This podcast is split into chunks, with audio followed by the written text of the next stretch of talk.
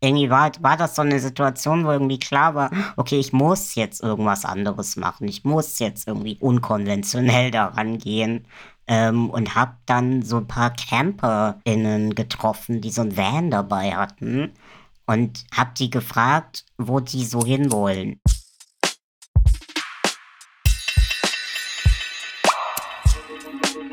Auf eine Tüte Gummibärchen mit Ed Greve.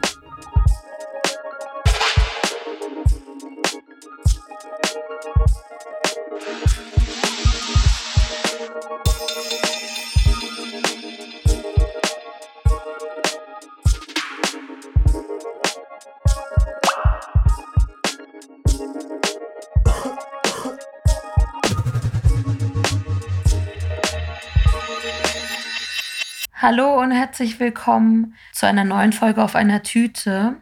Heute ist bei mir zu Gast der politische Bildungsreferent Ed Greve. Ed ist tätig für den Migrationsrat Berlin und äh, für iPad, die Initiative Intersektionale Pädagogik.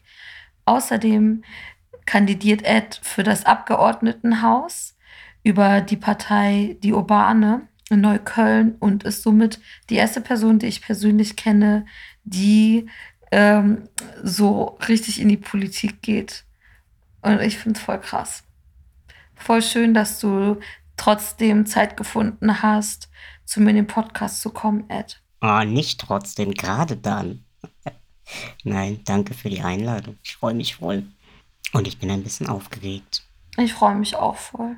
Es ist ein entspannter Slacker-Podcast. Wir sind entspannt zu Hause und ja, ich meine, ich frage auch immer als erstes, what's in your bag? Jetzt sind wir auch zu Hause. Ich denke mal, oder ich weiß nicht, ob du immer so eine kleine Tasche auch zu Hause mit dir rumträgst. Aber was ist normalerweise so in deiner Tasche? Ich habe tatsächlich sogar immer meine Tasche dabei, auch zu Hause, weil die an meinem Rollstuhl dranhängt an der Seite.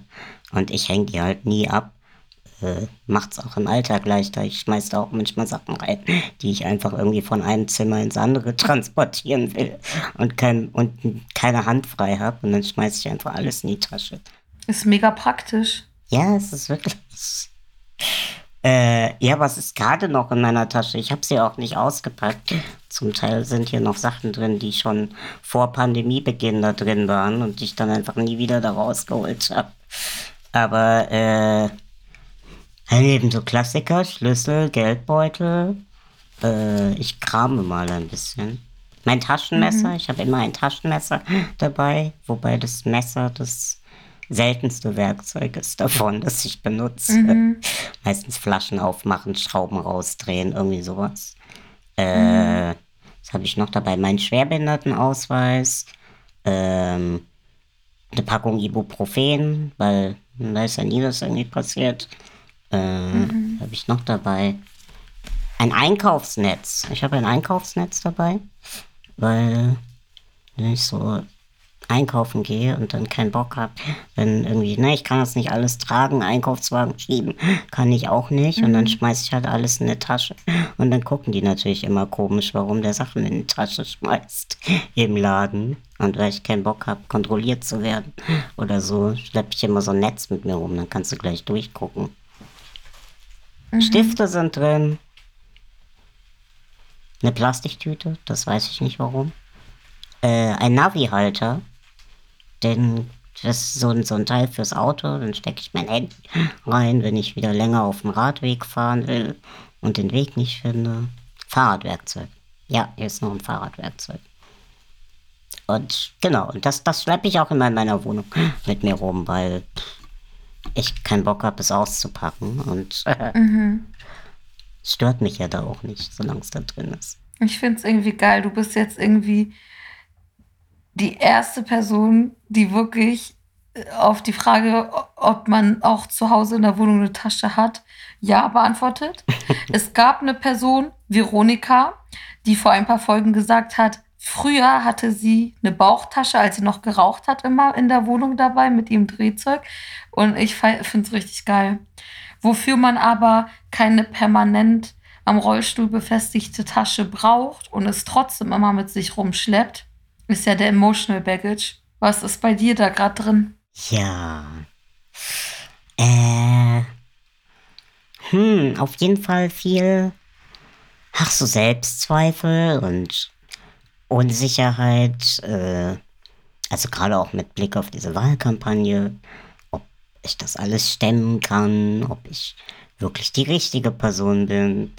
Äh, meistens denke ich auch ja, aber man, hat das so, das immer mal wieder auch ich so denke, Gott, ich schaff das alles gar nicht. Oder es sollten, es können doch andere Leute viel besser.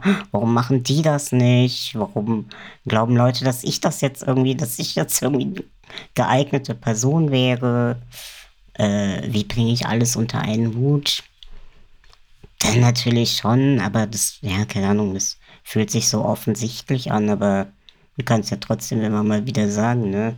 Corona generell was passiert, was passiert jetzt auch irgendwie die nächsten zwei Monate noch. Also ich habe ja selber einen Impftermin mittlerweile bekommen nach viel Stress und irgendwie einen Härtefallantrag stellen müssen mhm. und so wie viele, die halt so, ne, diese nicht erfasste Risikogruppe mhm. sind, weil halt irgendwie unsere Diagnosen zu selten sind, als dass sie irgendwo drinstehen in irgendwelchen Listen. Und äh, Jetzt denke ich mir manchmal so, dass das bei meinem Glück wäre es das noch, weißt du, so Corona kriegen eine Woche vor dem Impftermin oder so.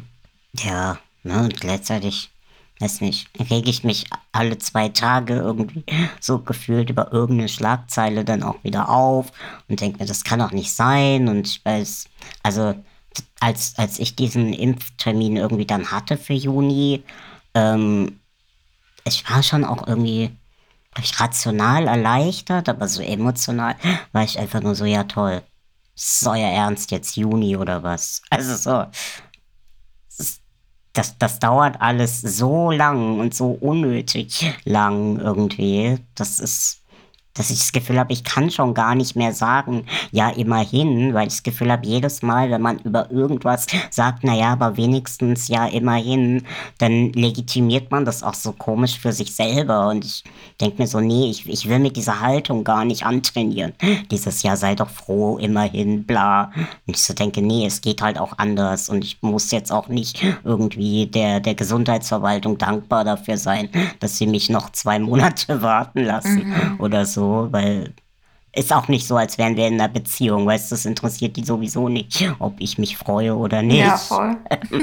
da, da, muss ich, da muss ich mich auch nicht künstlich irgendwie freuen dafür, sondern kann halt einfach sagen, also ja, ich, ich bin dann froh, wenn es hinter mir ist, so, aber ich finde, die Gesamtsituation wird auch nicht dadurch besser, dass es jetzt nur noch zwei Monate sind und nicht mehr ein ganzes Jahr. Weißt du? Voll. Weil ich finde, Corona ist so ein bodenloses Fass. Heute nehmen wir auch noch am Zero-Covid-Aktionstag, dem 10. April auf, ähm, wo die Themen dann Sehr noch mal ein bisschen präsenter sind und die Wut noch mhm. lauter in einem wütet als sonst. Die Wut wütet, ja, geil. ja, deswegen würde ich gern von dir lieber wissen, was deine It-Bag ist. Wen oder was feierst du gerade? Oh, spannende Frage. Das ist schon schlimm, dass mir jetzt auf Anhieb nichts einfällt, oder? Ich habe lange nichts mehr gefeiert. Ja, entweder das oder halt so viel Alltag irgendwie einfach so weitermachen ist, ne? Oder, oder wenn, dann, dann feiern, aber eher in so einem ironischeren, zynischeren Sinne. Ich dann irgendwie, keine Ahnung. Weiß ich nicht, ich fand's lustig, wie viele Leute sich dann irgendwie doch gestern, als äh, dieser Leak rauskam mit hier Sarah Wagenknecht und den skurrilen Minderheiten, wie viele Leute dann immerhin dann irgendwie da drauf aufgesprungen sind und gesagt haben, ja, ich bin ja auch skurrile Minderheit. Irgendwie, was soll das jetzt? Äh, keine Ahnung, ich glaube, ich freue mich dann darüber, wenn Leute aus so, ne, wenn man aus so eigentlich total bescheuerten Sachen sich dann wenigstens mit Humor irgendwie so rausholen kann. Ansonsten, oh nee, das ist nicht so zum Feiern zumute zurzeit. Ich finde, in dem Podcast darf es auch Raum für Negativität geben und man kann auch mal sagen, ganz ehrlich, ich feiere nichts. Aber ich überlege wirklich gerade, okay, was fand ich geil? Sea-Watch hat die Antifa-Fahne nach langen äh, Hate von, äh, von rechts jetzt vom Bug ganz hoch auf den Mast gehängt, damit sie noch präsenter ist. Das war eine Schlagzeile, die mir letztens irgendwie so durch den Feed gerutscht ist. Darüber habe ich mich gefreut. Es sind so kleine Sachen, glaube ich gerade, weil ich habe nicht so das Gefühl, dass gerade irgendwie so was krass Großes, Legendäres passiert. Ich finde es auch okay, nicht auf jede Frage eine Antwort zu haben, die irgendwie sitzt oder so, weil sie sind ja auch generic. Und generic Systeme passen nie auf alle Leute. True. Und auch nicht auf alle Tage, ne? True. Voll. Vielleicht passt die nächste Frage aber besser. Und zwar ähm, heißt die Kategorie bei mir die Katze im Sack. Und ich würde gern von dir wissen, was ähm, etwas ist, wofür du dich früher geschämt hast und heute nicht mehr. Oh. Ich tue jetzt so überrascht. Ich wusste ja, dass die Frage kommt. ich habe mich für mein Aussehen geschämt. Ich weiß nicht, ob ich jetzt sagen könnte. Und jetzt nicht mehr? Also, vielleicht ab und zu, aber nicht mehr so wie früher. Auf jeden Fall. Was war der Punkt, an dem es besser wurde? Was hat dir geholfen, die Scham so abzulegen? War es das neue Umfeld oder irgendein innerer Prozess oder so? Ja, ich glaube so ein bisschen alles. Also ich, ähm, keine Ahnung, ne? Für mich war zum Beispiel lange, es ist so, ich, ich wollte halt, keine Ahnung, ich bin zum Beispiel, oder ich mache das jetzt auch heute nicht mehr, nicht jetzt so super gerne, aber ich habe heute nicht mehr so ein Problem irgendwie damit, äh, keine Ahnung, zum Beispiel, wenn man an den See geht, irgendwie, ähm, da in der Sonne zu liegen und irgendwie sich auszuziehen oder so, welche man nicht wollte, dass Leute meine Rippen sehen und dann sehen, wie krumm irgendwie alles ist und so. Und äh, weiß ich nicht, ich glaube, das ist wirklich so eine Mischung aus klar neues Umfeld, also Leute, von denen ich auch tatsächlich irgendwie nicht die Erfahrung gemacht habe, dass sie mich wirklich ausgelacht haben. Das hat auf jeden Fall geholfen, irgendwie weg zu sein von Leuten, die das irgendwie gemacht haben. Ähm, aber ich glaube, nee, ich glaube, was am meisten geholfen hat, war tatsächlich irgendwie diese Reflexion darüber, ähm, dass das ja nicht ich bin dass es ja nicht darum geht, dass ich als Person jetzt irgendwie das Problem bin, sondern so nach Motto, wenn sie das mit mir machen, dann machen sie das ja mit anderen auch. Weil wir wissen ja, dass das irgendwie eine Struktur ist und ein System ist und dass ich ja austauschbar bin in dem System. Also könnte ja jetzt auch jemand anders irgendwie sitzen, die auch irgendwie einen nicht normativ aussehenden Körper hat und dann würden sie die Person ja auch auslachen und so. Und das würde ich ja auch nicht in Ordnung finden. Also warum soll das dann irgendwie okay sein bei mir, aber nicht okay sein bei allen anderen. Das ist ja dann auch so ein bisschen, also ich glaube, dass diese, diese Konsequenz, die muss man dann irgendwann auch, oder die, die will ich dann irgendwann auch gegen mich selber oder auf mich selber richten, weißt du, und will irgendwie sagen, es ist ja auch Quatsch, ich brauche ja auch nicht irgendwie rumrennen und irgendwie herumfahren und die ganze Zeit irgendwie sagen, ja, seid stolz auf euren Körper, ihr, ihr seid alles schön, bla bla, und mich dann da so ausklammern. Ähm, und ich glaube, das ist einfach so ein wirklich radikales Verständnis davon, dass das Systeme sind und ein radikales Umkehren davon, da kann man nicht vor sich selber halt machen weil sonst hast du es immer irgendwie doch nicht richtig verstanden, wenn man sich da selber so dann wieder rausklammern kann. Und ist auch kein gutes Vorbild. Also so nicht, nicht, dass ich jetzt irgendwo tatsächlich, glaube ich, jetzt so unmittelbar irgendwie, aber ja, aber weißt du ja auch nicht. Also weißt du ja auch nicht, wen das dann irgendwie vielleicht doch einfach mal auf wen das ab, äh, irgendwie Einfluss hat, wenn du dich hinstellst und sagst, ja doch, ich, ich schäme mich jetzt hier nicht mehr dafür. Ich verstecke mich jetzt hier nicht, ähm, weil, genau, weil ich glaube, wenn, wenn du das wert bist, dann bin ich es eigentlich auch wert. Das heißt, es kann eigentlich gar nicht sein, dass es da so eine Trennung gibt. Mhm. Ja, ich meine, das ist ja so eigentlich auch so die große Frage, die sich beim Thema Sicherheit und Sichtbarkeit so stellt. Ne? Ähm, wann ist meine Sichtbarkeit etwas, oder, nee, anders gefragt.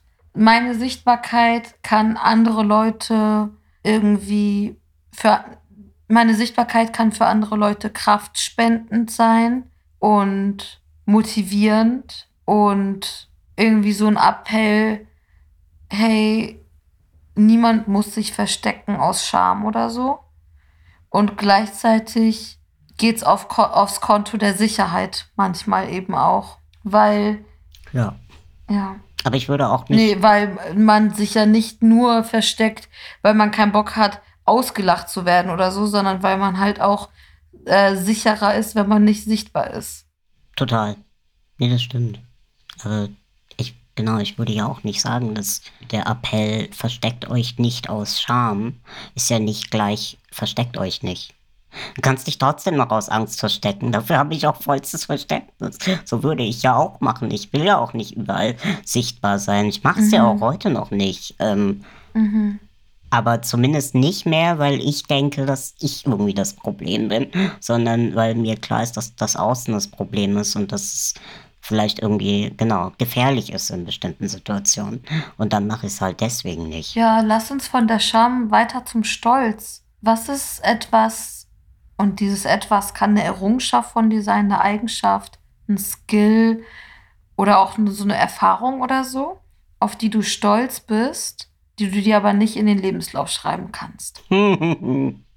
Okay, ich bin stolz darauf, auf alles, was ich mir irgendwie selber beigebracht habe und nicht in irgendeiner Institution gelernt habe. Ähm, also, keine Ahnung, ich habe zum Beispiel nie eine Ausbildung als Grafikdesigner gemacht und ich kann trotzdem Flyer gestalten und äh, bin darauf sehr stolz. Aber okay, das könnte ich mehr oder weniger trotzdem in den Lebenslauf schreiben, weil ich das vorweisen kann. Okay, was? Autodidakt halt. Ja, genau. Okay, was kann ich gar nicht in den Lebenslauf schreiben? Ich bin stolz darauf, dass ich mit 17 entschieden habe, von zu Hause auszuziehen. Mhm. Und es durchgezogen habe. War es schwer? Ähm, ja, auf jeden Fall.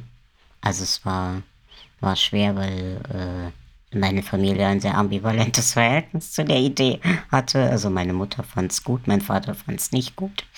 Ähm, es war auch schwer, weil es natürlich irgendwie organisiert werden musste. Also es war äh, kein, kein Fall, der irgendwie so ein reguläres System gehabt hätte, wo man so sagt, ja, man macht das dann so. Ähm, also weißt du, weil ich, ich kann da, ich wollte von Karlsruhe alleine nach Berlin ziehen. Irgendwie, es war super viel völlig unklar, weil auch also auch meine Eltern in dem Tempo nicht damit gerechnet hätten, dass ich irgendwie selbstständig sein will und wollen könnte. Also von irgendwie eine barrierefreie Wohnung finden, die so einrichten, dass ich da zurechtkomme, so weit weg von Familie. Ähm, Leute zu finden, die das äh, supporten. Ähm, gucken, wie das bürokratisch ist. Ich als Pflegekind mit 17 ausziehen. Das war, also das musste ja auch dann mit dem Jugendamt abgesprochen werden und so. Also es war alles so ein bisschen, ähm, ja, unklar einfach, wie das laufen würde und ob das funktionieren würde und auch ob ich dann hier in Berlin irgendwie zurechtkommen würde und so. Ähm, bin, bin auf jeden Fall stolz drauf, dass ich das durchgezogen habe, ja, und auch sehr froh, dass, dass meine Mutter das die ganze Zeit unterstützt hat. Ne? Und das irgendwie, egal was irgendwie gelöst werden musste, irgendwie versucht hat, das mit zu klären, wie wir das machen können. Kann man, kann man stolz auf seinen Freundeskreis sein? Schon, oder? Wenn du mir noch mit einem Satz erklärst, wie du es meinst. Also bist du stolz darauf, dass die Leute, die deine Friends sind, deine Friends sind? Oder bist du stolz auf das, was deine Friends so schaffen? Beides, beides. Äh, auf jeden Fall auch stolz darauf, dass sie meine Friends sind und ähm, stolz auf mich, dass ich anscheinend so coole Friends haben kann, wie ich habe. Also das ist ja, ich glaube, das, das gilt auch wirklich für jede Person. Also wenn man selber irgendwie merkt, was man für tolle Freundinnen hat, dann kann man daraus auch ableiten, dass man selber gar nicht so ein schlechter Mensch sein kann, weil sonst wären die ja auch nicht mit einem befreundet. Das macht ja nicht so viel Sinn. Voll. Und irgendwie, wenn ich so zurückdenke, dass so meine, meine ganze Kindheit und Jugend hindurch halt so also diese, diese Vorstellung von, dass ich total vereinsamen werde, einfach super präsent war. Ne? Also diese Angst davor, dass, dass ich Leuten zur Last fallen werde, dass, äh, Leute ihre eigene kleine Kleinfamilie gründen werden und dann keinen Nerv mehr dafür haben werden, dass ich da irgendwie noch bin und was, wenn ich dann doch mal irgendwie Hilfe brauche oder so und das auch irgendwie ganz lange gar nicht so ein, gar nicht so eine Vorstellung war, dass es vielleicht auch irgendwie so Freundschaften geben kann, unabhängig davon, was man jetzt so füreinander macht. Weißt du? Also Mhm. so, mein, mein Vater hat so sehr diese Vorstellung geprägt, irgendwie davon, dass Beziehungen immer darauf basieren, dass man was gegenseitig füreinander tut. Mhm. Aber nicht so im Sinne von, man ist da füreinander, sondern man gibt einander irgendwas oder man, genau. Und dann war sozusagen immer diese Vorstellung, dass ich immer mehr brauchen werde und dass ich allen zur Last fallen werde irgendwann. Und ähm, wie es ja aber vielen Menschen dann halt geht, ne, die dann irgendwie einfach alt, alleine und einsam dann irgendwie sind. Ähm, auch so diese Vorstellung, ich werde nie Kinder haben können und solche Geschichten und das ist voll schlimm und dann wird niemand da sein und äh, ja doch, ich äh, habe auch irgendwie so wahrscheinlich auch ein bisschen, ja doch. Also ich habe schon irgendwie in, in letzter Zeit auch nochmal gemerkt, also in den letzten Monaten, dass ich auch wirklich von dieser Vorstellung sehr weit weggekommen bin. Und das gar nicht mehr so präsent ist, dass ich denke, dass das wirklich so sein wird, sondern eher denke, nee, ich glaube, es wird immer irgendwie Leute geben und man wird schon in Kontakt bleiben und das ist, glaube ich, alles viel stabiler und auch jenseits von heteronormativer Kleinfamilie sehr viel stabiler, was irgendwie meine Wahlfamilie ist, als ich das irgendwie vor zehn Jahren gedacht hätte. So, ne? Safe. Mm. Und ich bin stolz drauf, dass ich schon so einige Unfälle hatte oder fast Unfälle hatte. Und irgendwie immer, ich glaube, ich habe ein ganz gutes Gespür dafür, in so den richtigen Momenten ähm, auch unkonventionelle Wege einzuschlagen, zu sagen, okay, ich schmeiß mal meine Prinzipien über Bord dafür, dass ich das jetzt hier mache. Keine Ahnung, ich, ich sag zum Beispiel immer, äh, mein, mein Rollstuhl wird nicht getragen. So. Das, sowas machen wir nicht. Ähm, entweder es gibt eine Rampe oder es gibt halt keine, aber tragen ist, ist nicht okay. Mhm. So, ähm, aber ich bin auch schon mal alleine in Schottland äh, zwischen so zwei Kleinstädten hängen geblieben, ohne Akku, ähm, weil ich dachte, dass, dass es da eine barrierefreie Bushaltestelle gibt und ich dann ja auch mit dem Bus wieder zurück könne und musste dann feststellen, es stimmte gar nicht.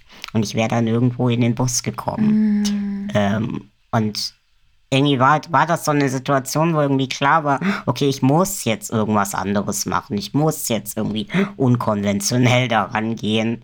Ähm, und habe dann so ein paar CamperInnen getroffen, die so ein Van dabei hatten. Und habe die gefragt, wo die so hinwollen.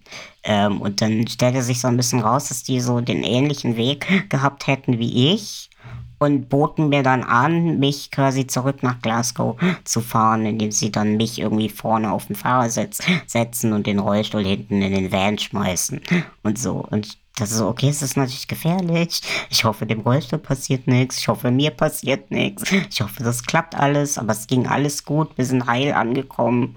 Es war total super. Ähm, Mhm. ja, und ich, ja, weiß ich nicht. Ich glaube, das sind so Momente, wo ich es dann irgendwie doch immer noch mal schaffe und sage, okay, scheiß drauf. Da machen wir das jetzt so oder scheiß drauf, dann rufen wir jetzt halt die Feuerwehr. Da muss halt die Feuerwehr mich hier raustragen. Wenn der Fahrstuhl kaputt ist, dann ist halt irgendwie so, ähm, ja, Man hört uns ja nur und sieht nicht, dass ich nur so am Grinsen und Nicken bin. ähm, ich bin heute auch so ein bisschen müde einfach, deswegen ach du, ich bin ich so auch. voll happy damit, einfach nur dir zuzuhören und so. Es ist auch einfach so dieser kalte, graue April Ja, und es ist Wochenende. Aber deswegen ähm, kommen, also wir kommen so oder so jetzt auch schon zu unserer letzten Kategorie. Und zwar ähm, ist die Frage, beziehungsweise die Kategorie heißt Schultüte. Und meine Frage an dich ist, was würdest du gern anderen mit auf den Weg geben? Also es muss kein Rat sein, es kann auch ein Gegenstand oder irgendwas Abstraktes sein oder so. Aber und du kannst auch mehrere Sachen reinwerfen. Und es richtet sich auch nicht nur an SchülerInnen. Also es ist eher wie so eine abstrakte Goodie-Bag. Was würdest du reinwerfen? Also wenn ich Leuten jetzt einfach so ein Ad-Goodie-Bag in die Hand drücken könnte. Mhm. Dürfen da auch Sachen drin sein, also die ich gerne hätte, aber nicht habe und deswegen nicht weitergeben kann? Ja, also so Ja, klar. ganz generell ist ja mein Traum. Ich habe heute ähm, auf Instagram gelesen, der DM, irgend so Typ, hat irgendwie geerbt äh, von, von DM. Irgendwie von seinem Vater oder was, ja. Mm, ja, das habe ich auch gelesen. Der ist jetzt der jüngste Milliardär, den es irgendwie anscheinend gibt gerade. Mit 18, Multimilliardär. Auf der ganzen Welt. Ja, das ist total krass. Und in dem Post stand, dass der jeden Tag 100.000 Euro ausgeben könnte und dann immer noch in hohem Alter eine Milliarde hätte. Dann habe ich gedacht, okay, wenn ich jeden Tag 100.000 Euro ausgeben könnte, wie vielen Leuten könnte ich einfach aus Scheiß die Miete bezahlen?